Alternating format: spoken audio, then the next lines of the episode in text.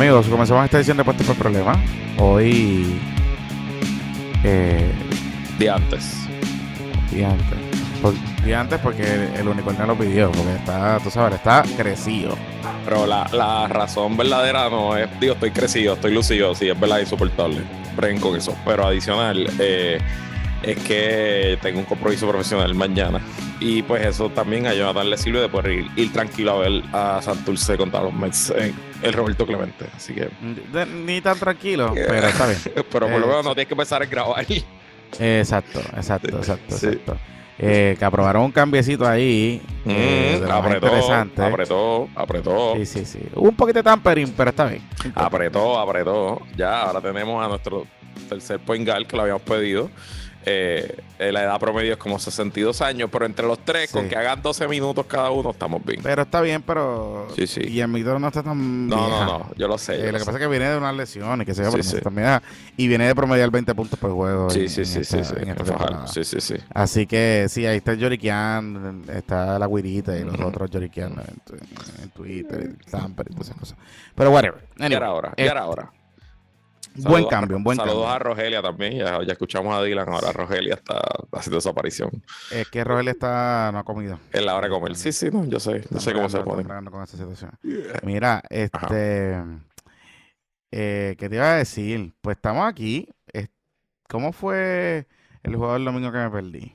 Ok, el juego del domingo estuvo bien bueno porque fue Cangrejitos Night y estaba la Ah, cancha llena de nenes, loco. Y estuvo súper divertido porque los nenes, tú sabes, que se pompeaban cada vez que les ponían esas cámaras, se pompeaban, hicieron para regalar un, iban a regalar un, un carrito de esos, como un Hot Wheels, yo no sé cómo se llama, Power Wheels cuando éramos chamaquitos, pero Ujú.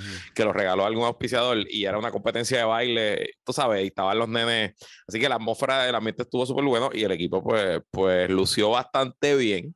Volvieron, a, volvieron a tener problemas en los últimos dos minutos del cuarto quarter, pero afortunadamente Fajardo no pudo capitalizar en nuestros problemas. Mm, Ok, ok. Digo, es que Fajardo también se pone medio a lo loqui. Sí, sí, Es sí. un buen equipo, pero están como Sí, medio sí. garete. Sí, sí. Mira, este.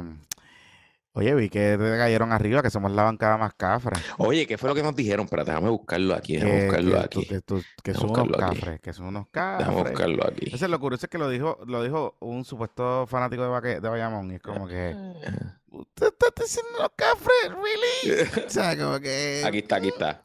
Una cuenta que se llama Ricardo Pur. ¿Quién será Ricardo Pur? La sección de los fanáticos más cafres de todo el BCN. Lo viví en carne propia, todo el juego gritando estupideces y malas palabras. Todo el juego.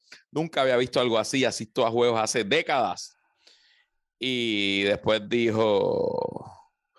Lo, lo, creo, como mencioné, soy abonado hace décadas y he visitado casi todos Ah, los porque le contestó a otro que, que, que Sí, no- sí, odia, que le- pero no, nunca nos deja de escuchar. Y nunca ajá. había costado algo así. Hasta algunos abonados que se sientan por ahí me lo dijeron. No lo soportan ni los de su equipo. Ajá. Ok, Bueno, está bien. gracias por eso. Me siento bien orgulloso. La bancada Sí. estaba bien contenta. Sí, sí, la bancada pasa bien. sí. Hay unos nenes al frente que se sientan con nosotros que ya son parte casi de la bancada. Eh, sí, que sí. gritan con nosotros. Sí, sí. Así que, tú sabes. pues, Oye, ayer muñeca estaba, ayer muñeca estaba encendido, tú sabes. So, La pasó bien, la pasó bien. Mira, este, este episodio es traído a ustedes por nuestros patroncitos pymes. ¿Quién está con nosotros hoy, Luisito Mari? Mira, pues hoy, y qué bueno que está hoy, porque mañana jugamos contra los Mets. Eh, Roy Chévere, agente de seguro e inversiones. De hecho, se va a sentar en la bancada, va con mi taquilla. Activo desde el 2009, Roy se especializa en planificar estrategias de retiro y ahorro. Y mira que el mercado está complicado, así que ahora es el momento de pensar para preparar estrategia de diversificar tus hay cosas. cosas distintas y diferentes, así que si ya estás pensando en tu futuro, en tu retiro o simplemente quieres proteger a tu familia, Roy te puede ayudar. Recuerda que ya sea para ver un planquillo, invertir en anualidades o asegurarte por incapacidad, cáncer u otro escenario catastrófico, Roy Chévere tiene lo que necesitas. Chequéalo en Instagram como Chévere Financial o comunícate con tu asesor financiero patroncito al 787-209-8441. 209-8441. Mira qué chévere. Mira qué chévere, mira qué chévere. Y es el momento de mañana, cuando vaya para allá, voy a tener una conversación importante con, con Roy. Porque si no lo cojo así, no lo, no lo voy a poder. Roy, aprovecha, dale par de palos para que te compre todo lo que le venda. Mira, este, y también es traído ustedes por Almería Gutiérrez, nuestra Almería y Club de Tiro Patroncito. Ustedes saben que nosotros aquí somos, ¿verdad? Protegemos el derecho a la gente al merced, a la gente decente de este país. Eh, así que, y los invitamos a que vayan a su Almería y a qué Almería, Almería Gutiérrez, donde pueden hacer los trámites para tu aportación, para tu portación de armas o practicar tu puntería en Arecibo. Los puedes buscar en Facebook o los puedes llamar también al 878-8329. 878-8329 son patrocitos originales. La Almería Gutiérrez en Arecibo. Bueno, Luis, este. Pues, que tú quieres hacer? Bueno, tú quieres, obviamente, darte el Victory Lab y todas esas cosas. No, no, aquí, aquí venimos, esto es un episodio de cero humildad, fronteamos porque podemos, olvídate lo que sea. Está bien, Este, pero mira, pero pues, pues, vamos, vamos, vamos, vamos por partes. Si usted es de pasó los que escucha backstage? este episodio y me odia, que son los más que los que nos escuchan que no se pierden ni un minuto, este episodio lo va a odiar bastante más. Solamente quiero dejar eso claro. Mira, lo que yo te sugiero es, es porque habrá gente que no ha escuchado el audio, es que hablemos un poquito del setting, el momento, lo que pasó. Entonces, después yo pongo el audio en edición y entonces después hablamos de la ponencia. No sé si te parece. te parece- Correcto. Ok, pues eso es lo que vamos a hacer. So, vamos a ir a la pausa. Después de la pausa, voy a poner el audio. Si usted ya lo escuchó y whatever, pues le da para adelante un poquito y sigue con el análisis. Eso- esa Ok, es la pero- logística de hoy. Ok, pero vamos, vamos para el backstage. ¿Qué, pa- qué pasó? ¿Cómo, Ok, cómo tú como, llegas yo, allí? como yo les había dicho ya, eh, este, yo había solicitado un, un turno cuando Nidia Velázquez lo tuiteó. Ella puso un link en su cuenta de Twitter para que todo el mundo solicitara. Era literalmente una página de Eventbrite. Este, como en algún momento pondré las taquillas que no he puesto del party del Christmas in July. Pero Eh, estaba, es que estaba estaba unicornio súper ocupado, estaba súper ocupado. Este, con- y pues nada, va a ser- esta semana va a pasar. Además, tiene que pasar porque tengo que empezar a vender taquillas para poder pagar cosas. Eh, pero, pues yo solicité y eran, eran ocho paneles de seis personas. So, 8 por 6, ¿cuánto es? 48. Sí. Ujú. Eh, y cada uno tenía cinco minutos. Yo me imagino, me lo imaginé, como les dije en el episodio pasado, que iba a ser la, mayor- la inmensa mayoría de estadistas porque esos tipos se viven esta pendeja y de seguro allá hay grupos de WhatsApp que cuando ese link salió se regó y todo el mundo que quiso solicitar solicitó. Y en efecto así fue. Oye, te voy a decir, te voy a decir que hablando de esos grupos de estadistas, te tocó un panel estadista, básicamente. Pero esto es nítido, te cuento la historia de ese panel. Mm. Eh, yo ya era, yo, mi panel era el 4, panel 4. No sé quién era, quién iba conmigo. Bueno, había un patroncito, este, estadista de la, Francisco, Edwin. Francisco. de la y Francisco, exacto, de la delegación eh, Carlos Romero Barceló, que le tocaba en mi panel originalmente, porque nos sentaron juntos. Pero alguien se rajó del panel 3 o no llegó, lo que sea, y vino un staffers de Grijalbo a preguntarnos, y yo ahí a Edwin le hice el boxing out, boom. Le hice así el boxing a. Edwin, porque dije, no, yo lo cojo, porque Edwin quería coger ese spot. Y yo le, yo le hice un boxing out duro y dije, no, yo lo cojo. No por nada particular, porque me quería ir para el carajo de allí. Así que si ven el panel 3, pues hacía mi turno y me iba, no tenía que esperar más tiempo. Porque cada panel, 5 minutos, por 6, Ujú. pues 30 minutos es cada panel, mínimo. Ok. Este. Y bueno, pues nada, llegué como a la. Ellos, ellos, eh, ellos te mandaron el Eventbrite y te, la invitación tenía toda la información y decía: eh, las puertas, llega a las 2, las puertas abren a las 2. eh, es por orden de llegada, este, trae copias de tu ponencia, tienes 5 minutos y a lo mejor te hacen preguntas. Ok. That, that was basically it. Este, llegamos a las 2, había un medio cricalillo allí, en verdad no abrieron como hasta las 2 y 35, en el calor cabrón este que había, éramos, no éramos muchos, éramos unas 150 personas entre los panelistas y, y los que querían llegarle. Al final habrán llegado como 200 personas quizás. Mm. Sí, no, no, Sí. no eran tanta gente que vi en el. No, en el- eh, había mucho estadista joven, que había, bueno, la pasé brutal en la fila, había un montón de gente que nos escucha, par de gente estadistas que nos escuchan y la pasé súper bien en la fila. Eh, habían Saluditos a todos los amigues. a- saludos a todos. Habían los estadistas eh, de los cuatro gatos, de los gatos siguen pariendo gatos, había un señor vestido militar que trató de empezar un chante, estadía ahora y cositas así. Ok. Estuvo bueno, estuvo, estuvo folclórico. Este, todo el Pero mundo... eso lo que habíamos anticipado, lo que habíamos anticipado sí. que está folclórico. eh, Sí, sí, sí. todo el mundo preguntándome por el unicornio, y, "Ey, ¿a qué partido representa el unicornio? Y yo ya mismo te aviso, ya mismo te digo, whatever. Eso fue en la fila. o sea, la gente pensaba que este era un movimiento que estabas formando tú. No, la gente estaba curiosa, la gente estaba curiosa. Este, pero siempre fue, en verdad, siempre fue un buen ambiente, ¿no? Nunca se sintió muy tenso, no dejaron entrar banderas, no dejaron entrar cartas, pasamos seguridad. Y esto era en el tercer piso, donde cogimos la rivalidad, ya en el carajo, en el Sí, tercer porque piso. es el salón grande que lo dividen por, por parte. Entonces Ajá. estaba dividido en tres, ahí- exacto. Eh, ahí hicimos la foto, la- los autógrafos y las fotos del, del Comic Con, eran allá arriba. Mm. Y nos sentamos, entramos y como 15 minutos después de One Línea arrancó, arrancó la cosa. Este, eh, la tarima, bueno, ustedes vieron el video, ¿verdad? Una tarima normal montada ahí en Trossing y Mm. nosotros sentados abajo. El primer panel, pues era como que la gente más, eh, pues la gente más establishment, ¿no? Gente con, con track record, pues estaba Aníbal, estaba Zoe Boy, estaba eh, Zoraida Buxola, la Shadow Senator, estaba um, Hablo español. Ay, güey. Hablo español, me estuvo interesante eso. Eh, sí. Marilu Guzmán de, de Victoria Ciudadana y MUS, eh, Ramón Luis Nieves. Pero Marilu Guzmán, ¿quién fue a, re- a representar? A ella yo creo que ella llevó su posición y habló a nombre un poquito de los soberanistas y eso, pero no fue a hablar a nombre de Victoria como tal. Eh, Ok. de hecho, Mira, Edwin, mañana... mira, Edwin, eh, Edwin escribió que tú no fuiste, no quisiste cocotear con él. No, no, no, porque no, yo lo que quería irme antes, Edwin. Viste, le hice un boxing out, le hice un boxing out, pero era boom.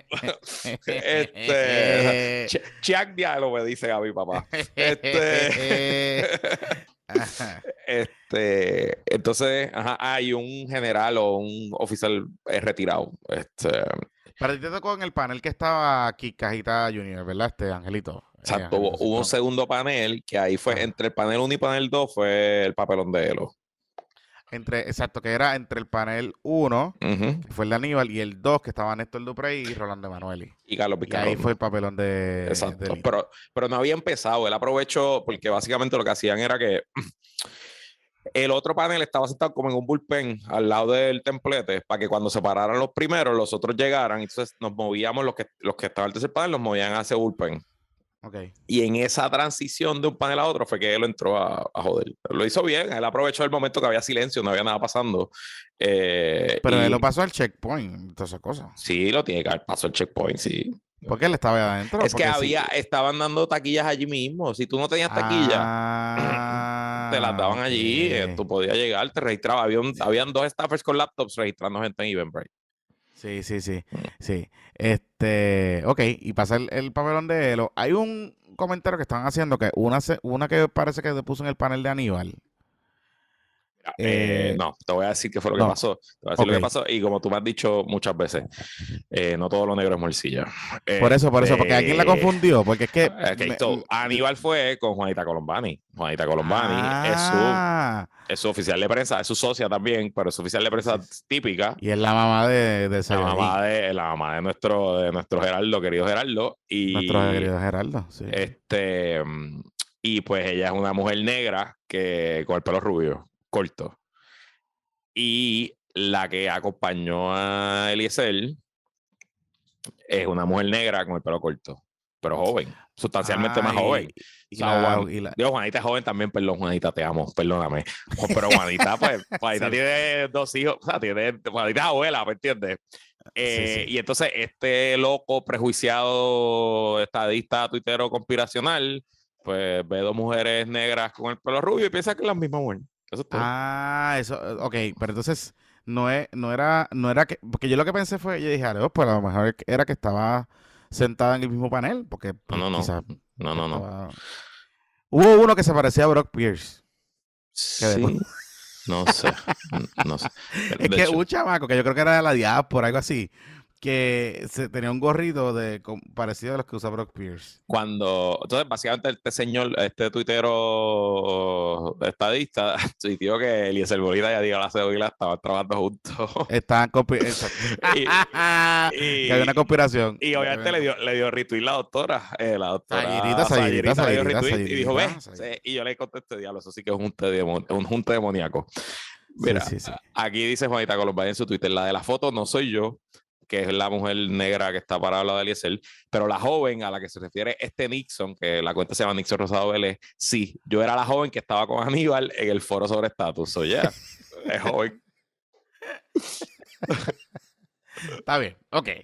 Pues nada, todas las, estu- estuvieron todas las ponencias, chiji chijá, toda la cosa. Ah, entonces mi panel, mi panel. Ajá, tu panel estaba. Que De yo estoy- Frank. Yo estoy colado en ese panel, estoy colado. Exacto. Hay una señora estadista de Ponce, hay... Se puso nerviosa, se puso nerviosa. Estaba nerviosita, eh, pero lo hizo bien. Una vez se compuso, estaba, se paró, bendito, estaba estaba súper nerviosa, pero después y lo hizo bien, lo hizo en inglés. Este, después vino Lefranc.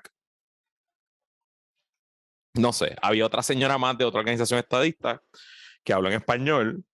Después estaba mi amigo Paco González, que es abogado, que, es abogado, que estaba representando Paco a González Magás, que aquellos que preguntaron si era el mismo abogado que representó a la Asociación de Maestros en el caso de eh, retiro eh, contra, Aníbal- contra Alejandro García Padilla. Y Este- fue el abogado, uno de los abogados de Miguel Romero en, en Sí, la impugnación.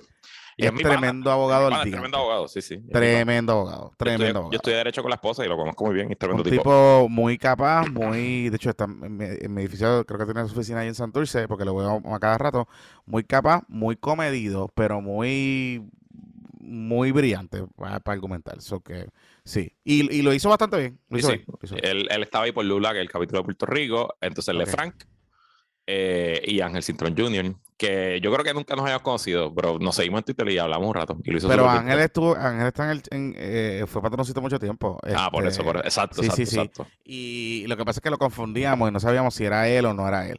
Pero sí, es el hijo de Ángel Cintrón. Sí, sí. se recortó y se parece al de Peaky Blinders. Sí, pero, pero no, pero yo no lo reconocía. Y de momento, yo estoy preguntando así como que con un par de gente, yo, ¿quién es que está al lado de Luisito? Y yo, mira, Luisito. Ujú. Ah, Angelito. Eh. Hizo bastante bien, hizo una personaje interesante eh, de, de cambiarle el nombre a, básicamente crear dos grupos de soberanía, la soberanía federal, que sería la anexión, y la soberanía bajo la independencia con las dos modalidades, independencia y, y libre asociación. Estuvo interesante, estuvo bien, yo creo que estuvo cool.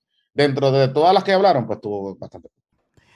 Mira, eh, me dicen aquí que hubo un encuentro entre Pepe y Palabra Libre. ¿Qué Sí, sí, estuvo bueno. Hablamos un rato, este, Ah, sí. Néstor y yo antes. Ajá. Y él, yo le dije, Néstor, yo, yo vengo aquí para que me abucheen. Yo quiero que me abucheen. Eso es lo que yo quiero que pase. Me dice, y Néstor me dijo, Luis, en algún momento en la vida tienes que ser serio. Y yo dije, no, no, no, serio no, porque me aburro. Y nada, hablamos un ratito. Eh, y después me escribió porque la vio, o sea, él se fue, porque como él fue el segundo panel, y es Sí. entendible, pues una vez se termina, se van para el carajo, no vas a quedarte ahí viendo el- a los demás. Eh, y entonces la vio para estarle y me, y me, me escribió y me puso por Twitter. Me dijo candidato a comisionado de la alianza. Y yo, mire, cabrón. vete pa'l carajo". Entonces, entonces, tú haces la ponencia, obviamente, pues hablas allí, qué sé yo. Em, pero, ¿cómo te digo? ¿Qué, qué, qué tú, o sea, tú viendo a estos tipos allí, o sea, los, con- y a y a estos tipos, estos tipos, ¿verdad? Este, a los congresistas, eh, ¿qué- ¿cuál era el demeanor? Porque no se ponchaba mucho las cámaras a ellos, Mira, a los eh, panelistas. Jennifer González estuvo pegada al teléfono todo el tiempo. Lo hizo conmigo, pero lo hizo con todo el mundo. O sea que con todo el mundo, con todo el mundo. Ella se quitó el teléfono cuando la señora estadista de mi panel, la que habla en español, ella se quitó el teléfono y la estaba mirando sonriendo. Me imagino que son buenas amigas, la conoce, qué sé yo. Eh, este, ellos sí estaba súper atenta a todas, súper atenta, la más atenta a todos, a todos, la más atenta. Eh, Y creo que también, que, que era lo que yo decía en Twitter, que, había gente que decía, ah, ella no sabe nada. Y dije, yo creo que genuinamente ella quiere saber. Sí, yo creo que ella- yo, yo creo, yo lo creo también. Yo pienso que ella, me- honestamente, ya está bien puesta para entender el, y- el descojón. Y preguntando a la gente que interactuó con ella en privado, las preguntas que hizo, las cosas que hizo, pues también me, me parece que sí, que está, que está en, ese, en ese flow. Grijalva, eh, en verdad también estaba bastante atento, pero él hablaba mucho con sus staffers y sus staffers lo interrumpían mucho. O sea, le, le hablaban al oído. Yo me imagino que es que, pues, porque están pasando cosas. Y él es el que corre el show, o sea que, eh, le tienen que hacer preguntas, whatever. Están no, no jodan así que, que se Grijalva le falta de cotizar. No sean así, no se haga así. El cotizar con agua de coco. No se haga así. No se haga así. No se haga así. Eh, y, y Nidia pues estaba también bastante, bastante atenta. Obviamente para Nidia y para Jennifer pues debe ser lo más aburrido porque ellas han escuchado esto tantas y tantas Sí, veces sí, en su sí. vida. Y como que- esto es dogmático, que esto es, pues, ajá, whatever. ajá, ajá. Sí. Este, y yo pues te confieso que estaba bastante cagado, sobre todo por ellos sí, era lo más cagado que me tenía. Eh, ¿Por qué? Bueno, porque, no, porque, porque sí, o sea, hacer un papelón ante un, un congresista X, pues, pues es un papelón, para hacer un papelón ante ellos sí, puede ser un papelón global, ¿me entiendes? O sea, puede ser algo, que, o sea, tú no sabes que se va a ir viral con ellos sí. Eh, Lo tenía nervioso pa- la, las patas, ajá, y Este, el sí, sí. antropology, el estilo antropology que ella andaba. Este, sí, lo y- sabemos. pero nada, una vez empezó, empezó. No me. Muchacho. Ajá. No me, una vez empezó, empezó. Alguien me dijo que ella me dijo que, me dijo, ¿cuál fue el nombre que ella dijo? Me dijo Jorge, fue. Ajá, y- y- y O Francisco, Luis, Francisco, yo le dije a Luis. Francisco. Francisco. Francisco me dijo. Y yo Y digo, no, Luis. Y, y alguien en Twitter me dijo, chacho, yo lo hubiera dejado que me dijera Francisco, Manuel, Ricardo, lo que tú quieras. Muchacha, estaban esos, estaban esos chats en ese momento, muchachos. Sí, sí. Chach, muchacho. Este, pero honestamente una vez empecé, no, ya se te va. Eso es como, como estar en escena. Pero te cagaste cuando te fueron a preguntar. No, no me, no me cagué, estaba ready. Sí. Sí, sí, estaba, estaba yo dije, Bueno, porque "Mano". Gri- Gri- Grijalvita te, te tiró duro. bueno, porque Grijalva estaba, Grijalva eh, estaba a la defensiva, ¿no? Él un poquito como que cabrón, tú vienes aquí a decirme que, que lo que yo hago no vale para nada, y pero me empezó, pero después me compró la premisa, o sea, este, y digo, podemos hablar de eso después, yo creo que podemos, antes de entrar al, al asunto, este, y para ponerle el audio y, y entonces lo discutimos, em, cuando salí de ahí, cabrón, la reacción es la, es la reacción más cabrona de lo que yo he hecho en mi vida. En todo, o sea, en volumen de reacción, en intensidad, en lo que la gente me ha escrito, la gente random que ha conseguido mi teléfono y me manda mensajes, o sea, ha sido algo bien, bien, bien cabrón, bien apoteósico. Mm. Y, Y, yo, te o sea, insultaron. al- no, fíjate, obviamente hay insultos, pero es, es distinto porque hay gente, pues hay, hay, hay estadistas que, que, que, que me detestan y no, no, whatever, vi uno que yo creo que él trabaja en el Congreso, este, que dijo algo como, tú sabes, el, el classic no, no mention, como que, ah, que yo, yo también pudiera hacer, escribir, bloguear cosas y, y dar, dar testimonios para irme viral. Y yo, como que, pues cabrón, hazlo. o sea, pues hazlo. Ah, vas bueno, sí, yo. sí, bueno, Vas a mí- tope yo, ¿verdad? Este. lo- lo- los imbéciles esos del grupo ese, del grupito ese imbécil de Twitter, estaban ahí montándose a caballo con tu argumento. Sí, sí, sí. acá, de- Sí, sí. cuando ustedes están, cuando ustedes, o sea, yo nunca vi que ustedes dijeron lo- eso, ni, ni remotamente, eh, estúpidos. Pero nada, esas son parte de esas cosas. Y, y en general, pero ha sido como, como weird. Incluso este, estadistas amigos míos, me- ayer me llamó una amiga estadista eh, para hablarle otra cosa y me dijo, ah, lo vi, estuviste súper bien. Estoy 100% de acuerdo con, en contra tuya, pero de lo que dices, pero estuviste súper bien. Y yo, ok, pues gracias. Sí, sí, hemos tenido, hemos tenido amigos estadistas en común que también este es Luisito, ¿qué, eh, eh, qué, qué- qué- pretende? Que hagamos un, repre- un referéndum sin, sin estadidad. Y eso no fue lo que él dijo, pero está bien. Está bien, ok, no, no de esto. Sí, porque por ahí vi a Armando Valdés que escribió una columna que le cayó arriba bien cabrón al PIB. Básicamente argumentando que ahora el PIB, que hay como, no, no, no atando a lo que tú dijiste, pero que hay como este contubernio de, de que el proyecto es bueno si el estadio está. Y como que, amigo, eso tampoco es lo que está diciendo el PIB. Este, pero, ok, vamos a hacer algo, vamos para la pausa. Y cuando regresemos, vamos a hablar específicamente, ¿verdad? De mi hot take, que tú y yo tuvimos esta mañana, hablamos esta mañana en, en mi programa. pero y un poco de las reacciones que han surgido ¿no? Alrededor de la, de la ponencia. Amigos, continuamos. Mire, este, antes de seguir, eh, que esta vez también le hace falta a Luis. Luis, toma nota. Eh, si tienes un familiar que te sientes que su memoria no está como antes y que a lo mejor, pues tú sabes, se está olvidando las cosas, lo que sea, pues es momento de tomar nota y llamar a los amigos del Centro de Memoria en Arecibo, que trabajan con personas con demencia, Alzheimer o que simplemente desean mantenerse bien. Los patroncitos Yaelis y Javier están certificados en demencia y pueden ayudarte a tu ser querido o a ti a mantener las funciones de la memoria por más tiempo. Así que visítalos en Arecibo, están a pasos de la Universidad Católica.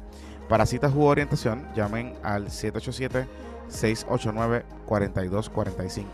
Memory Care Center, tu centro de terapias para la memoria patroncito.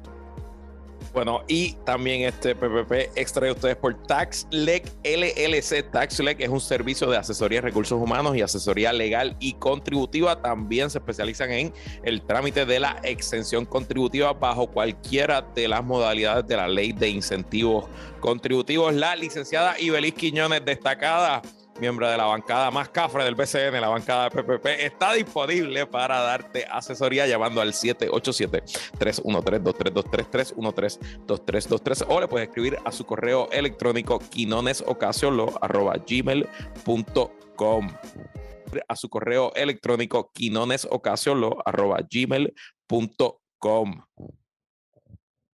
Mira, vamos, Mm. vamos a poner tu ponencia y tu el cocoteo.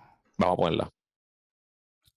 Y cuando regresemos seguimos con los hot takes de El Unicornio. Súper bien, Ángel. My name is Luis Herrero Acevedo. I am a lawyer, political consultant, and commentator. I would like to start by commending the draft proposed bill and the process led by Majority Leader Hoyer and Chairman Grijalva, getting proponents of statehood and sovereignty to discard old tropes and bring forth new ideas and processes to resolve Puerto Rico's centenary political conundrum is no small feat. Gracias, Nidia. Gracias, Jennifer, por sentarse y hablar. In theory, this is how the democratic process should work. Thank you once again for getting it done. If approved by Congress, this draft bill will send a clear signal of what a democratic majority in the House of Representatives is willing to offer Puerto Ricans. The draft is a starting point for future discussions and a solution to the status issue. But as we all learned in elementary school, a bill does not become a law until approved by the Senate and signed by the President. And therein lies the problem. As a political consultant, I understand very well how political talk on the record, especially on the congressional record, vis a vis how they talk behind closed doors. Everyone on this dais and every politician who has served in the Natural Resources Committee since the United States took Puerto Rico by military force has had multiple off the record conversations about Puerto Rico. And everyone on this dais must agree, of the record, of course, there are no votes in the Senate to make Puerto Rico a state. Not today, not yesterday, not tomorrow. Since 1898, Puerto Rican statehood has been a mirage, lip service to score cheap political points or raise a few dollars for a campaign. I compare it to a mythical animal, much talked about but never seen, a unicorn. Through all its stages as a U.S. colonial territory, there has never been 51, much less the 60 votes needed in the Senate to make Puerto Rico a state. Puerto Rico has been many things to the United States a naval base and shooting range, a profitable sugar plantation, a tax haven, a biolab, a Cold War theater used to foster revolutions and counter revolutions in the Caribbean, a winter vacation spot, an Estado Libre Asociado, and much more, but it has never been nor it will ever be a state. And that is the truth of the record. So let me be the first to say it on the record. Puerto Rico statehood is impossible in the Senate. It's a unicorn. Why will Puerto Rico will never be a state when 37 other territories were able to join the union? The reasons are many and my time is short. But my preferred theory is that although Puerto Rico is owned by the United States, it has never been successfully Americanized. All histories on how territories become state have the same protagonist, a white American man. It's no coincidence that the last names of the fathers of Texas statehood were Austin and Houston and not Gonzalez or Hidalgo. The last names of the fathers of Alaskan statehood were Gruning and Bartlett, not Kaitak or Kiluki. In its 172 years as a state, California has never had an elected governor with a Spanish surname. I wonder why. No congressperson will say this on the record, especially those with a couple thousand Puerto Ricans voters in their district, but you know it to be true. Even with a Democratic majority, there is no filibuster-proof coalition to make Puerto Rico a state in the Senate. No importa cuándo lo leas. Even this draft bill confirms the unicorn theory. To this date, except for a Republican resident Commissioner Gonzalez, not a single Republican in the House or Senate has endorsed the draft. Senators Marco Rubio and Rick Scott, who represent over a million Puerto Ricans from Florida, do not even bring the subject up. The mere possibility of adding Puerto Rico as a state dooms this or any other draft in the Senate. If, the po- if politics is the art of the possible, then Puerto Rico statehood's politics is the art of the impossible. To end this Gordian knot, Congress must design a process that can garner the 60 votes needed in the Senate. We need to bring Republicans to the table and hammer out a deal. Puerto Ricans politicians have used status as a political tool for decades, a cure for all our diseases, a handy excuse to justify their many terrible local governments. Millions of Puerto Ricans truly believe statehood is possible because five generations of pro-statehood politicians have promised that la estadidad está a la vuelta de la esquina. Only Congress and this committee can tell Puerto Ricans the truth. Puerto Rican statehood is not in the cards. The same way that after many years you are now saying, for the record, that Estado Libre Asociado was originally conceived is not viable, you should be as straightforward with statehood. The wording can be simple and succinct. Puerto Rico, it's not you, it's me. Let's stay friends. Sign U.S. Congress. Puerto Rican politics are changing. A new generation is ready to partner with Congress and design a process that can bring Democrats and Republicans together and make Puerto Rico a prosperous, democratic, and independent nation. But first, you must speak the truth to us on the record. Thank you for your time. Thank you. Um, let me begin there, if I may, Mr. Herrero. Question, and, and your analysis of the Senate uh, and why that is vital is that that's true, absolutely. But let's just talk about the role that we have, Resources Committee and the House of Representatives. Shouldn't we do our job too? Yeah, of course. Okay. And, and shouldn't we produce a product that has some level of consensus? Of course. And if we do that, then the responsibility for people doing their job shifts. Que no? Of course. Okay. Just want to make that clear. We're here to do our job. Whatever the Senate does, I they need to do their job. And that's why I commend this Yeah. process because you are doing something different. Any uh, questions? Any questions? Yo sí. Please. en su caso. Es uh, Francisco, ¿verdad? No, Luis. Ru- ¿Perdón? Luis. Luis. Luis, Luis, perdón. Um, I will say on the record, the points that you make about the Senate are, are completely legitimate.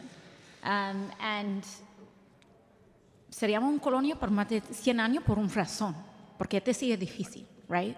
It's, it's not easy. Um, and I, I think your points are absolutely well taken. I think what we are in now, como una puertorriqueña del Bronx, aquí puertorriqueño aquí de la isla, we have to, we, we are in the messy process of trying to exercise some form of self-governance. It is imperfect, we'll get to dead ends, there'll, there'll be disagreements. I think what we need to figure out for ourselves, at least, is what does a legitimate process for us look like? And if we can figure out a process that has legitimacy, that at least we can agree on first, regardless of ideology, we need to figure that out because the negotiation shouldn't be in Congress. It should not be up to the imperial power to impose a process on But as uh, a valid option, which it is. There are 50 states. We understand that legally, politically, limitedly, there's statehood exists, but there's no right to statehood. There's no intention of the United States to give us statehood. What that does by putting statehood here in the process is guaranteeing we're going to be a colony for 122 more years. That's the issue because it, how do we get this bill to the president? How do we make it a law? I, I love this bill. I'm in favor of it. I've been in favor of it since the first time I saw the draft. I understand how the process was made. I've read every single article. I've talked to who, to any people that has uh, has been available and know how the process was made. I know it was hard, but how Yeah. do we get it to the White House and You know, I. I, and I, I think, Chairman, it's it. I don't know what impact this has on the legislative text itself, but I just think it's important to underscore the point that's being made here in that we have an imperial power that has de facto You do. jurisdiction Yeah, over The- a the- colony. the terri- I mean, we are, we are in No the question. Natural Resources Committee. We're not in the Can I make- Puerto Rico Committee. UN. Uh, or in the Foreign Relations. No, no, and, and, and you're absolutely right. The center, the central premises of, of this legislation and the difficulty in getting to where we are right now is around two points that there is agreement on this table. on. That is decolonization, Correct. and the other one is the agreement to use that imperial authority for a binding, uh, Yeah. a binding uh, authority for the vote that the people in Puerto Rico take, that Congress is bound to use that authority to, to make sure that that happens. And I want to I want to make a, a very important point. Since we are a colony owned, wholly owned by the United States, mm. Puerto Ricans, we cannot go to the UN. We cannot go to the Organization of American States. Okay. We can only come here to the Natural Resources Committee. You are our sovereign. You literally are the sovereign of our, of our people. So here we are redressing our grievances and trying to please, I, I commend the process and the progress that is being made with this bill, but the real alternative has to be to create something that can be made into a law and that can change Puerto Rico's status. And if, With if I'm that, allowed, let me, and do I'm sorry, am I, can I comment, make a comment about the discussion that was going on right now about his argument? I'm- uh, of course. I mean, uh, I've lost pretty much control of it anyway, so go ahead. Sorry, it's just that I'm in favor of statehood, and I've been all my whole life, and I've heard this argument many, Ok. Ahí escuchamos la. Yo, yo creo que lo más sorprendente, más allá de la ponencia, es el cocoteo que generó. ¿Verdad? La, la interacción. Entonces, ver un poco el desespero de, de los otros panelistas que querían hablar. Claro, seguro. Este, y la cara de Lefran era como que anda para el carajo. Yo quería votarme y me comieron las manos. Aquí. Órale. Frank. Dito. Pobre Lefran, bendito. ¿Sabes que Este, me, saludó y eso y me dijo cómo está y yo le dije bien y eso, o sea que estuvo bien. No, no, o sea, fue un poquito awkward, pero no estuvo tan awkward. pero es que ellos, ellos se ponen changuitos a veces. Sí, bueno, Pero pero no, no tanto, bueno, pues, pero pues. estuvo bien. Ajá. O sea, este era el field day de los estadistas. Bueno, Por eso, por vimos eso. a Cheguimo que después se agitó. Seguimos, seguimos, Seguimos. seguimos, seguimos conmigo, sí. Cheguimo, Cheguimo le faltó sacar el Pecosa Defense. Este, decir, ese unicornio me ha defendido a mí. Tú sabes, eso, eso Sí, es lo sí, que le faltaba al, Sí, a sí, Cheguimo sí. allí. Mira, eh, ok, hablando en síntesis de la, de la, de la postura y de la posición, que tú la has esbozado aquí en un sinnúmero de, Correcto.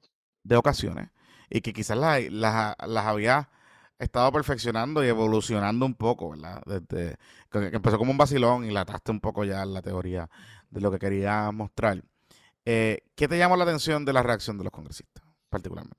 Mira, yo, obviamente yo me di cuenta rápido que me estaban prestando atención, ¿verdad? Y eso pues fue lo, lo- lo primero, ¿no? Como que todos alzaron la mano. También la reacción del público fue interesante porque, o sea, lo que yo le dije a Néstor, lo que yo esperaba que me escucharan era en serio, pero siento que la- el público que era en su inmensa mayoría estadista estaba todavía como, como medio, no sabían cómo reaccionar, como medio en shock. Eh, y entonces cuando un poco y después viéndome, viendo la grabación, un poco yo, yo hasta interrumpí a los congresistas que está un poco del carajo, tú sabes. Tú te pusiste cabrón. medio guapetón con los congresistas. Mi, momento mi tío me llamó y me dijo, cabrón, tú estás ahí hablando con ellos como si tú eres en la sala de tu casa. Y yo, es verdad, Sí, un sí, poco. sí. Y yo creo que eso es culpa de este podcast. Este, porque- Tú estás como medio, te pusiste medio problemático en un porque momento una dado. vez yo entro ya en el zone, es un micrófono, ¿me entiendes? No importa, Mm. o sea, no importa que esté hablando con, con quien esté hablando, es el mismo micrófono con el que yo hablo mierda aquí contigo todos los días.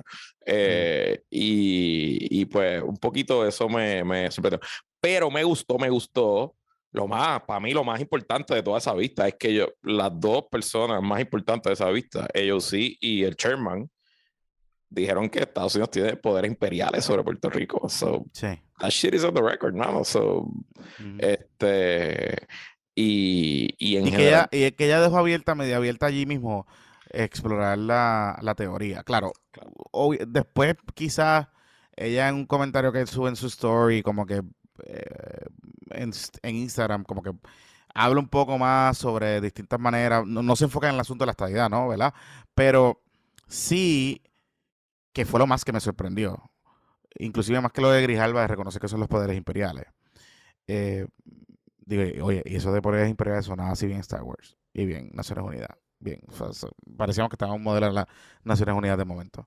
Pero que ella reconociera, AOC, que ahí es que, por eso es que yo en un momento dado comento a alguien en Twitter, es que ella no me da la impresión de que ella no esté al tanto de lo que está pasando. Ella me da la impresión de que no pensaba que era un tema tan complejo Correcto. y que eh, está dispuesta a escuchar.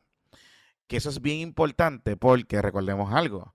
Nidia es la veterana y Nidia quizás le quedan un par de elecciones allí. Pero el futuro del Partido el Demócrata futuro, el eh, futuro es ellos, sí. es ellos sí. Sí, sí. Y que ellos sí esté abierta a esa posibilidad partiendo de la premisa, y quiero aquí subrayar lo contrario a lo que dicen los imbéciles estos de los bodies y los otros. Ellos sí ha hecho expresiones en el pasado que ella está bastante tuned to the idea de que Puerto Rico pueda ser Estado. O sea, no, n- ella no, O sea, ella, yo conozco todo ella- esto por referencia, pero porque no, no, obviamente yo nunca hablo con ella, ah, excepto el récord. Eh, pero hubo bastante, bastante movimiento para evitar que ella se fuera full estadista. sí. Como que ha sido un proceso de educación y de entender y de mover el asunto, eh, porque ella estaba a, a punto, o sea, a punto, ella, creo que ella ha dicho que favorece la estadidad, entiendo que No, ella el lo ha dicho públicamente. Ella lo ha dicho en, distintos foros públicamente. O sea, después ha ido moderando el asunto y qué sé yo, pero ella está bien abierta a la idea, ¿verdad? Sobre, sobre ese tema. Y, y cuando ella lo plantea, ella dice que un poco distinto a lo que Grijalba, porque Grijalba estaba un cojo encojonado porque tú le estás diciendo en la cara, tú lo que estás haciendo es una mierda. Pero, o sea, el proyecto está bueno, pero no sirve. Entonces, el otro, en, en el otro lado, sí estaba planteando como que, mira, pero es que es algo que yo creo que debemos auscultar. Si en el otro lado están de estarían dispuestos a, a darle estadía a Puerto Rico si gana. Eh, en ese asunto. Que quizás ahí es el tema que, que es lo que yo te comentaba antes de tu ponencia, ¿no? En el cocoteo que tuvimos la semana pasada sobre este asunto. Que ella está abierta a esa posibilidad y aún así está dispuesta a empujar el proceso que en, una- que en un momento dado, inclusive tú le dijiste eso mismo. Le dices, eh, tú le contestas a ella como que yo estoy a favor del proyecto, yo estoy, yo quiero empujar el proyecto y quiero que el Senado tenga, o sea, te- vote sobre, sobre el proyecto. Pero yo creo que no, no va a pasar nada si está la estadía autoejecutable. Pero que ella dejó la puerta de que, mira, vamos a tratar de empujar esto, vamos a probar lo que tenemos, o un mecanismo, lo que sea, y, pero tenemos que hacer el diligence de hablar con el Senado, ¿verdad? Este, para ver cuán, cuán abiertos ellos están a la posibilidad. Esa fue mi impresión, ¿verdad? Al final del día de ese, de ese cocoteo, que es lo más importante porque está en el récord por primera vez una preocupación legítima de, de- de los congresistas que están empezando el proceso, que eh, hay una probabilidad de que la estadía está jodida en el Senado. Entonces, Y pues, obviamente a mí no me da tiempo de, dar- de decir todas estas cosas, pero a veces eh, el análisis de este proyecto basa una premisa que es como si nunca el Congreso hubiera aprobado un proyecto con la estadidad en la papeleta. Y este sería el cuarto, si se aprueba. Eh, Bennett Johnston en el 99, en el 89 tenía la estadidad. El proyecto Young tenía la estadidad. y eran autoejecutables, eran eh, autoejecutables. sí, dos. actos ejecutables, sí. El HR 2499 de Pierluisi Fortunio Gobernador eh, tenía la estadidad. Eh, O sea que, no sé. Sí, y entonces, ¿verdad? E- El, e- ese, ese, claro, lo inevitable de todo esto es que si no se encuentra un compromise con un mecanismo que incluya las definiciones para descolonizar y que el estatus no se mueva, pues por default seguimos ELA, por carambola, ¿no? E, Es- El es la, territorio. El el territorio, territorio, for- ¿no? territorio forever. territorio forever. O sea, o sea, esa es la consecuencia natural que, que es importante también reconocerla y, que, y, hablarla sobre eso, ¿no? Porque al final del día, el hecho de, que la tranquilla sea la autoejecución de la estadidad va a significar que tengamos el forever, tú sabes. Y digo, algunos por allá se van a adjudicar, eh, ¿verdad? Los, los, el yo hago lo que me dé la gana, se van a adjudicar que esto era básicamente lo que ellos estaban pidiendo. Albelo va a celebrar, se va a emborrachar, va a hacer los papeles en las caras. Pero la realidad política, que, oye, de hecho, ¿cuántos líderes populares fueron a esta pista pública? Líderes ninguno. Bueno, o sea, Tony Fa, pero Tony Fa, Vicarrondo, creo. Luca creo que Rondo, fue. Ramón Luis, Aníbal, todos, Aníbal, son, sí, todos por- son soberanistas. Por eso, que pero del partido nadie fue. Javier Rúa, del partido como tal, yo entiendo que no, nadie. Por eso te digo. Entonces ahí es que está el problema. Claro, digo, ellos se quitaron, ellos están, ellos están fuera de esta discusión, ellos no están participando, punto. El partido, esa es la posición del partido, no participar. Ya. Bueno, eso lo hablamos en el episodio del domingo. Sí, sí, sí, sí. Que yo no entiendo todavía la estrategia, loco. De verdad, honestamente. O sea, la quiero entender, pero no, no- O sea, eh, ahora estoy escuchando que ellos que van a pelear con justicia. Este, para que cuando le pidan la opinión a justicia, que justicia diga que incluya a Lela. Pues ok, pues está bien. Este, es que está bien difícil argumentar eso cuando tú tienes sus resultados del 2012. Que la primera pregunta parecería ser que todo el mundo tiene consenso. O sea, que, hay bastante consenso sobre ese asunto. Este, sobre el tema del estatus. Entonces está difícil tú argumentar de que Lela no ha perdido nunca. Porque pues perdió. Ah, De hecho, te voy a decir algo, yo no me acordaba de este facto, hoy estuve en el podcast de Aníbal, y él mm, contó allí que para el proyecto John, que fue cuando él era primera vez presidente del Partido Popular, y Ese es el de la quinta columna. Exacto, y dio sus primeras, ¿verdad? Empezó a hacer cosas en Washington. Él dice que como parte de su negociación, él y Hernández Colón le presentaron al Comité de Recursos Naturales porque el proyecto John tenía el Commonwealth, era una de las opciones, pero como territorio, y lo definía como territorio. Y ellos presentaron una definición alterna usando la palabra Commonwealth, que él, él dice que era pues lo que en ese momento, que no había jurisprudencia del Tribunal Supremo reciente ni nada, pues buscaron un lenguaje lo más neutral posible que dijera la teoría del pacto, ¿verdad? Que esto es algo único, que es un pacto, que es de puñeta, y se lo derrotaron los republicanos y demócratas en el 98, pero masivamente en el comité, en votación, la enmienda, o sea, O sea, que, que Lela en- desde ese momento ya estaba recibiendo cantazos. sí, sí, sí. Cómodo. Cómodo. Cómodo. Em, wow. Y, y la cosa es que la enmienda Vizcarrón nunca ha sido sacada de los planes de gobierno. no, eso es una, una cosa interna aquí. O sea, ¿cómo que pues? Wow. Entonces, eh, esta mañana un poco, ¿verdad? Hablan, después que hablábamos un poco tú y yo por la mañana, yo hablé con, con Davilita, este, con Luis Dávila Perna, que es el hijo de Dávila Colón, de la sotista, eh, que de hecho, muy, nos escucha cada rato, nos escribe y... Hablamos un buen rato ayer, tremendo tipo. Eh, eh, sí, este, está haciendo buenas cositas, de verdad que está haciendo buen trabajo. Em, y él plante- me planteó una teoría que yo te voy a decir algo. Es una teoría interesante. Está un poquito far-fetched, Por lo menos es un nueva. stretch, Por lo menos es nueva. Vamos a pero decirle- es vamos a creativa. Vamos a vamos a darle Y, y- a y-. y- y- y inte- intelectualmente me parece hasta un poquito honesta, yo creo. O sea, no, no, no es un unicornio. No. O sea, no, es- no es 0%. No es 0%. Ok, so, después de que, básicamente esto es lo que pasa. Yo hablo con un poco con Luisito Dávila, después de que Luisito Salvador Marí eh, está allí, qué sé yo. Oye, rompí, y- rompí mi. Este, fui, copié mi cherry de, de sin tapujo. De sin tapujos, entonces sí, estas cosas. Entonces, después, después que hablamos, eh, durante el fin de semana, eh, yo estuve intercambiando conversaciones con Davilita y con varios otros que estuvieron allí. Eh, y, que, y que después estuvieron participando en reuniones posteriores con, Están los gente working the ref, working the ref. Exact- exactamente, exactamente. Empezó el cabildeo. Ah, bueno, está bien. sólido, A sólido. mí, va, a- a sólido. mí va a hacer lo mismo, a mí va a hacer lo mismo contigo, así que está bien. Seguro, seguro, seguro. Empezó el cabildeo y empezó el de este, qué sé yo. Y bueno, o sea, fíjate, todos bastante diplomáticos dentro de todo. Este, y cool, porque siempre saben, o sea, la gente que me ha escrito eh, a cabildearme cosas de, de, de Luis o a decirme cosas, o, o, o en general, siempre saben que por lo menos, y por lo menos es la tónica de este espacio, es que aquí hay un, un espacio para hablar y para escucharte. Y aunque no quieras Y- ir para el récord, pues lo Y yo, hablamos. siempre- y yo me siento súper orgulloso de la cantidad de estadistas que escuchan este podcast. Para mí eso Sí, es de sí, las cosas más importantes y- de este podcast. Y es, importante y, lo hacemos con mucho respeto. Y a veces hablamos y jodemos con el, con el vaciloleno unicornio, pero el problema de la estadidad, y le hemos dicho aquí 300 veces, no es la estadidad, es el PNP, ¿verdad? Y, y que ha papeloneado con este asunto y que el Congreso hay una realidad política, etcétera.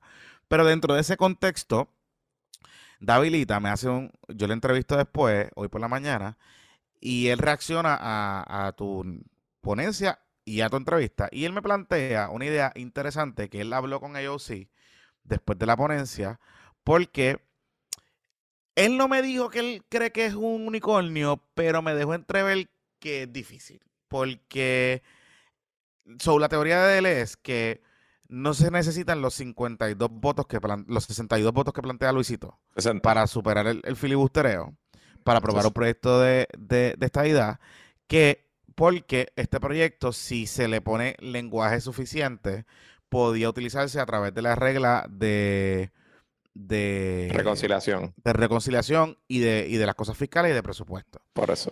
Y me estaba bien interesante porque la- esa regla obviamente baja el threshold bastante a 51 votos, ¿verdad? Y puede hasta votar inclusive, si hay un empate, pudiese votar la vicepresidenta eh, para desempatar la cosa. Pero ahí requiere pues, varias cosas. Uno, que el proyecto sufra enmiendas sustanciales. Sí, porque el, borrador de hoy no jamás aplicaría. cuadraría porque- por- por Porque recuerden algo, que hay una regla cuando en el Senado de los Estados Unidos hay un parlamentarista, o una parlamentarista, creo que es mujer, Es mujer, Eh, sí. Esa parlamentarista hace un markup de los proyectos cuando cruzan de Cámara a Senado, particularmente a través para puede ser la petición o puede ser moto propio para evaluar qué reglas le aplicaría, ¿verdad? Porque hay unas reglas para cosas de reconciliación y de y de cosas de presupuesto y hay reglas para proyectos normales, tradicionales. Y los demócratas, insistentemente en estos, por la polarización que hay en Estados Unidos, etcétera, han tratado en los últimos años de pasar proyectos por ahí que sean proyectos que no necesariamente son fiscales, pero se le cuelan algo fiscal y tratan de, de empujar la regla para ver si pueden conseguir los 51 votos. A, a veces le sale, a veces no. Y lo que plantea Dávila es que él me dice, bueno, es que no necesariamente tenemos que buscar los 60 votos, lo podemos convertir en un proyecto de reconciliación y aprobar el proyecto de esa manera. Hmm, Y me pareció interesante porque la, primero que es la primera vez que la escucho, o sea, públicamente. Y segundo, que él me la elabore de la manera que la elaboró, porque tiene un poco de sentido si tú lo miras fríamente. O sea, la estadidad tiene un impacto fiscal sobre los Estados Unidos. Y, O sea, y tiene un, Sí, van a, van a entrarle más dinero a Estados Unidos que lo que le entran ahora por los impuestos que vamos a pagar aquí. Pues, pues claro, claro, pero, pero también la libre asociación y la independencia dentro del contexto Claro, de, seguro. de- Sí, de sí. las opciones, porque hay, eh, todas tienen unas transiciones, todas tienen unas, unas partes operacionales que requieren apropiaciones de presupuesto e impacto fiscal. Son técnicamente, él no está tan lejos de la teoría. Claro, lo que pasa es que la realidad del proyecto ahora mismo del lenguaje requiere meterle duro a la enmienda y va contra el reloj en ese asunto. Porque Grijalva está insistiendo de que el proyecto se apruebe en Cámara ya. En, en las Tiene- próximas. Es que tiene que hacerlo porque no, no hay más tiempo. Por eso. Entonces, O sea, esto ahí. En agosto se acabó, en agosto, y estamos a 6 de junio.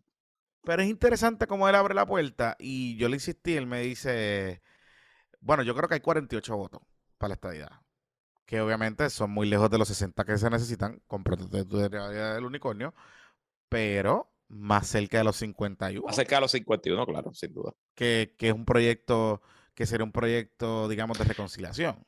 Yo no estoy seguro que hayan 48 votos, pero le- como te puse en, le puse en Twitter el, el meme de Dave Chappelle, Modern Problems Require Modern Solutions. Tengo que dársela, tengo que dársela por creatividad y pensar fuera de la caja. Who the fuck knows? Yo obviamente la- el arcana, las reglas del Senado y el parlamentarista del Senado de Estados Unidos no es algo que yo conozca. Pero si por ahí han pasado otras cosas, pues who knows? Sí, sí. yo- o sea, lo que te digo, lo que te digo es que a lo que voy con esto es que tanto tu, tu teoría del unicornio eh, ha generado un debate interesante de nuevas generaciones, porque David es un chamaco, Claro, o sea, seguro, tiene nuestra edad. Seguro. Este, y estamos un poco tocando ese ceiling, ¿no? Esa, esa, eh, cambiando ese dogmatismo que a veces nos pone gringolas para hablar de estos temas, que me parece interesante lo que está pasando, ¿verdad? Con, con ese asunto. Eh, y lo mismo con, con, con la- con- con lo que planteó el PIB, con las observaciones que hicieron con lo de la las transiciones de la independencia, etcétera, lo que han planteado algunos con el tema de la libre asociación, etcétera. O sea, creo que hay una evolución un poco, ¿verdad?, sobre el debate.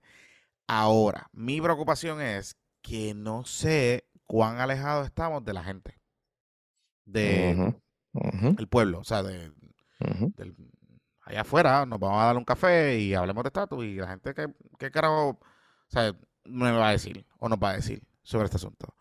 No lo sé, no, no, no tengo la contestación a eso, pero me parece que estamos caminando hacia un rumbo interesante con este tema. Desde aquí localmente, porque antes surgían estas teorías y estas locuras y estas cosas de allá, de los grupos de la diáspora y, aquellos que se envolvían, que lo hacían algunos con buenas intenciones, otras con intenciones de, de simplemente mantenerse relevantes. Y claro, a mí mi única preocupación en estas alturas del proyecto es que se empiecen a alinear ciertas fuerzas y que el proyecto pues no se mueva y no se apruebe y ya. Tú sabes, independientemente del unicornio, independientemente de lo que sea. Y porque en los últimos años insistentemente ha ido creciendo el aparato de ¿cómo le podemos llamar? De cabilderitos y de compañitas y de gente con acceso mucho poco en Washington. Que este tema del estatus, pues, dependiendo de dónde estén, pues los mueve y les genera chavitos. O sea que hay un incentivo para esa gente de no resolver un carajo. A lo que voy con esto. Y eso es lo que quiero que Big queremos. status, big status. Exacto.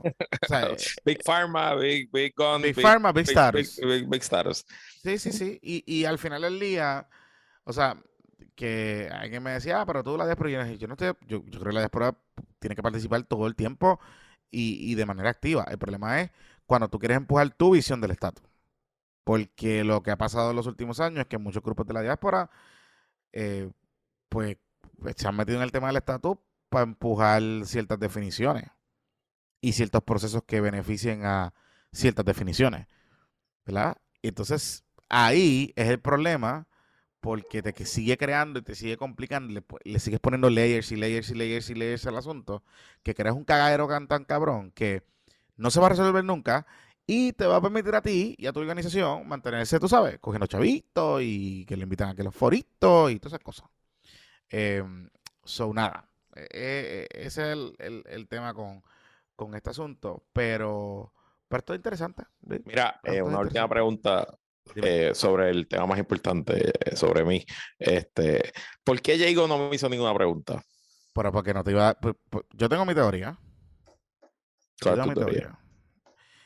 Mi teoría es una bien sencilla. No, no hay que darle ni vuelta al asunto. Mi teoría es bien sencilla. Ella sabe que tú eres el sobrino de Aníbal. Y ya.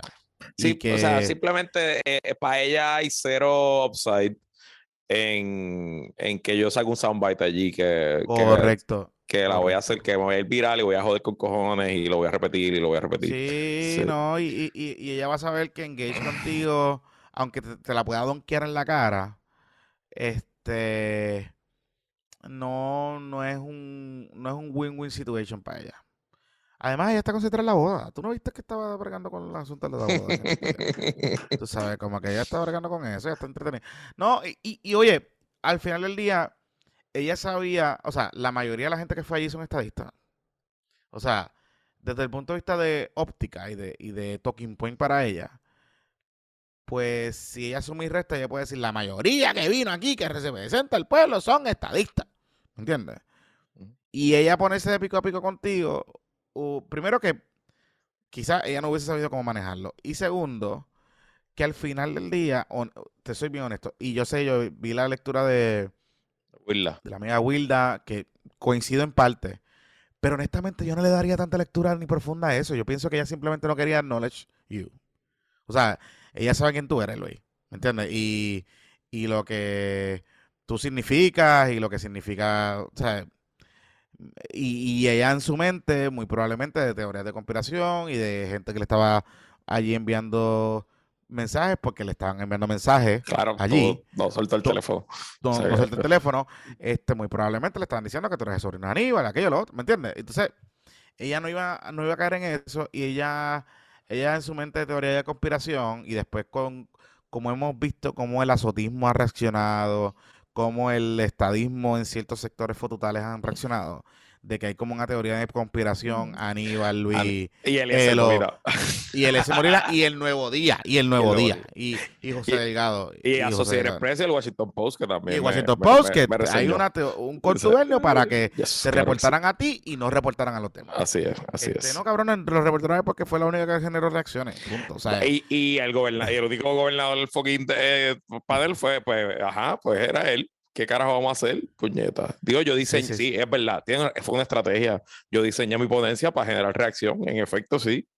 Sí, eso pero tu razón. ponencia estaba publicada ya. Yo la antes publiqué de- horas antes, horas. ¿Me Estaba entiendes lo que te quiero ahí, decir? O sea, sí, tampoco era, tampoco era No que tú sorpresa, ibas y la- allí un... Y la leí exactamente surprise. como la escribí. La leí exactamente igual. No, no, sí. eh, yo- o sea, te voy a ser bien honesto. Yo no le daría tanta lectura a ese asunto. O sea, yo no creo que es eso. Sí, sí, no es, más, ella- es, un- es una táctica política más que otra Es cosa. una estrategia política. Yo no sí, creo que ella, que ella no tuviese la capacidad de defender la estabilidad o de, o sea, no, no, no. Yo que pienso que ella no te iba a reaccionar, punto, porque ella era knowledge you. Y, en, y, en- y acuérdate que la audiencia de esa vista es la audiencia local, no es la audiencia de Washington. O sea, a IOC y a la propia Nidia le importa tres bichos. O sea, ellas estaban allí eh, cumpliendo con su trabajo. Y el propio Gris Albita también. Pero ellos no estaban playing para la audiencia local. ¿Me entiendes? Ellos estaban playing para o sea, para su trabajo de la comisión y, y, y pasar otras cosas. Además de que se querían ir. O sea, llevaban mucho tiempo allí. ¿Me entiendes? Y en ese sentido, sabemos y lo hemos hablado aquí, Jennifer es bien calculadora. Eh, esto es un tema que para ella es complicado porque eh, recuerden que el discurso de Jennifer es que la estadidad había ganado. Y tener que ceder ese punto para llegar a un proyecto de consenso, pues duro para ella, políticamente, localmente hablando. ¿verdad? Entonces, pues, eh, era, un, era un asunto. Mira, este... Alonso. Oye, deliberaron rápido. Dos horas y 15 minutos duró. Sí, el jurado. dos horas. Y, y Michael, y el papelonero de Michael Corona no puso testigos ni nada. Pues es que qué testigos vas a llevar. Sí, que es verdad, ¿Qué fucking duro, testigos? O sea, duro, duro. ¿cómo carajo tú vas a defenderte de 14 videos de tu cliente admitiendo la comisión de delito? No tan solo eso, que, no tan solo eso, que, fíjate, estaba leyendo en la nota de, de Jay, fonseca.com, para que después digan que no le damos crédito. Eh, saluditos a Jay. Y felicidades, papi, se ve bello. Sigue, no te quites, Jay. Está en la rebajación. Que está en la rebajación, papi, duro. Ah, qué bueno. Duro, duro. Sí, sí. Lo único que tiene que bregar, Jay, coño, el sequillo, cabrón. O sea, como que. Pero está bien, te ves bien, te ves bien. Mira, em, en la nota, ellas Págale, reportaron. Págale a un fucking barbero que vaya a recortarte. Si los raperos pueden hacerlo, tú puedes. Ok, continúa. Sí, mira, y él tiene un buen barbero. Seguro. pues, ajá. Ajá. Nada, la cosa es que te iba a comentar que cuando estoy leyendo la nota, el juez le dio instrucciones al jurado de que no tomaran en consideración el bellaqueo de, del no vidente. Sí, ok. Eh, sí. Eh, pero, ajá, whatever. Eso es como que potito potato. O sea, el- lo permitieron allí y todo el mundo escucha el testimonio. Fue como que, claro que sí. Y Ajá. oye, eh, se puede joder. La sentencia puede ser 15 años, 10 Por años. eso. Pero le habrán ofrecido un plea deal. De ser- de ser- eh, digo, es que no tenía quien chotear, me imagino. Es que pero, eso es. o- pero si se haga culpable, ¿quién carajo sabe que lo graba? O sea, mira, Luisito Arroyo Chique hoy mismo lo sentenciaron 24 meses. Esos 24 meses se la fueron 15. Sí, sí, sí, sí, sí, sí. sí. Este, tú A sabes. fumar cannabis medicinal. Bueno, es que eso fue, lo dijo una vez que lo cogieron, ¿te acuerdas que lo cogieron con eso? sí. Y dijo que él era paciente. Sí, sí. Mira, este, oye, antes, qué fuerte ese joven no vidente, que lo voy a seguir repitiendo, el joven no vidente está ahí por Ricardo Rosselló, Corillo. Hey, by the way, no le digas bellaco, dile agresor sexual, porque pues, el bellaco. Corillo le pues, puse pues, enfermo sexual. No, le dijiste bellaco. No, no, no, ¿En dónde bellaco. dije bellaco? Ahora viste que el juez dio las instrucciones que no, que Ah, sí, sí, sí, sí, sí. Ok, ok, ok, verdad, verdad, verdad. De las agresiones sexuales. Ahí ok. está. Sí, muy bien. ok, ok. Muy sí, pero en, bien. la- en las redes sociales yo puse así enfermo sexual. Pusimos Sí, así, sí, lo está bien. catalogamos, Ok. este, como es. Pero es amigo de Ricky Rosselló, que conste. Y que está ahí porque Ricky Rosselló le, le hizo campaña. Nada, para que, ¿verdad? El contexto es importante. El contexto es importante. Ay, Mira, este, vamos, antes de finalizar, hay que darse el aguario y el boricua. Se la apuntaron, se la Se la apuntaron. apuntaron y los muchachos. Y acaban de sacar otra cosa más. Wario acaba de tuitear algo nuevo. Y Marquito Pérez Eh, Ramírez sí, y, sí. y los muchachos se, se dieron, ¿verdad? Y hubo un poquito también ahí de, de apoyo a los medios. Mili también entrevistó, yo también entrevisté a la Secretaría de Recursos Naturales y Ambientales esta mañana, que me reconoció que, que sí estaba investigando la situación, pero tomaron decisiones en horas. O sea, la entrevista fue por la mañana y ya por la tarde ya tenían una determinación sobre este asunto. Em, Oye, ¿y alguien, es- alguien te ha dicho algo después de que dijiste lo que dijiste aquí, la secretaria interina de Recursos sí, Naturales? me Sí. siguen llegando cositas. Te siguen llegando info. Hay presiones, hay presiones, hay presiones, hay presiones. Hay presiones, pero sí tengo que decir que Pipo está all in con ella. Sí, ah, pues qué Eh, bueno. Sí, porque es lo que les decía. Pipo está ahora mismo en, en bunkerización mode, ¿no? En un poco de salvarse. Eh, y cualquier secretario, o sea, si un secretario hace un papelón, va para afuera rápido. Ahora, si tiene un secretario que está dándole buenas noticias, como ha sido las Ella. últimas tres lo- semanas de recursos O naturales, por lo menos apagándole fuego. Por lo apagándole menos, fuego sabes. rápido, pues, pues, tú sabes. Y, y explica las cosas bien y, y a pesar de que eh, es, no es su área de expertise, ha dejado gente bien experta en la materia y se está dejando ayudar en recursos naturales y están tomando buenas decisiones. Eh, recuerden algo, yo sé que hay mucha gente que habla y dice, ah, pero es que recursos, bueno, recursos naturales es de las agencias más underfunded en Puerto Rico. Y O sea, con más responsabilidades. y con, y con más responsabilidades, pero responsabilidades históricas. Y O sea, complejas, todas difíciles, porque eh, bien hacer, difíciles. hacer una inspección de un área natural es como, como tú inspeccionas un, un bosque, ¿me entiendes? O sea, no, es, no es como... O sea, no es como que mirar cuatro esquinas y asegurarte que las salidas de éxito estén y que los, no es otra cosa. Es bien complicado y, y, y lo que... Porque alguien me decía, no, pues si, si, eh, la amiga Laura que nos escribe y escucha este espacio, dice, si no llega a sido por el Wario denunciándolo, ellos no se mueven. Y es verdad. O sea, Claro. tienes toda la razón. Seguro. Pero es parte, o sea, antes las comunidades denunciaban y se movían y Machalgo no hacía nada. Pues ahora las comunidades se mueven y denuncian y tienen una secretaria que va a investigar y que si tiene, encuentra algo va a tomar acción. ¿verdad? Por lo menos ha sido lo, lo consistente en las últimas, en las últimas semanas. Así que, ¿verdad? A veces también nosotros los ciudadanos pensamos de que todo lo tiene que hacer el gobierno. No, no, no, nosotros también podemos. Y en este, en este caso aquí hubo una media triangulación interesante, ¿verdad? De que Wario, que es el legislador municipal de Cabo Rojo, del PIB, eh, hace una denuncia que vive en esa zona, que conoce esa zona. Eh, hay un medio de comunicación con Marco Pérez Ramírez y Hey Boricua que investigan, publican la historia. Ese medio de comunicación contacta, ¿verdad? Nos, nos pone en sobreaviso a los periodistas que tenemos programas de radio y que entrevistamos todo el tiempo a estas personas. Y, y hace, y pues hicimos nuestro trabajo también, ¿verdad? Aportamos un grano de arena en el sentido de darle seguimiento, no dejar morir la historia. No dejar morir la historia. Así que eh, eh, eso es lo importante. Dylan, eso es lo importante sobre este asunto. Y el aprendizaje sobre esto es que el tema, el, el tema de fiscalización y, de, y ambiental eh, es importante. Es importante. Y, y a la hora, la verdad, pues, pues siempre vamos a terminar con, con buen resultado o, o fiscalizando a la gente. Dylan, Dios mío. Vamos a tomar esta intervención de Dylan como, como la indirecta que es. Ya, se acabó este programa. Se acabó. Bye. Nos vemos. Nos vemos. Dylan, eh, ok, nosotros, esta es la agenda de la semana. Eh, mañana los cangrejeros reciben a los Mets. El jueves hay Zoom. Espérate, dame ponerme mute, Espérate. El jueves hay Zoom. Eh, yo en ese Zoom voy a estar un ratitito nada más, pero tengo, tengo eh, responsabilidades profesionales.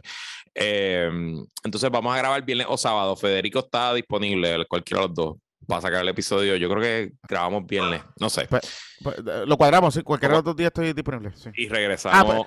Ajá. El viernes. Ok, lo hablamos, porque el viernes tengo juego de, de NBA, pero está bien, dale.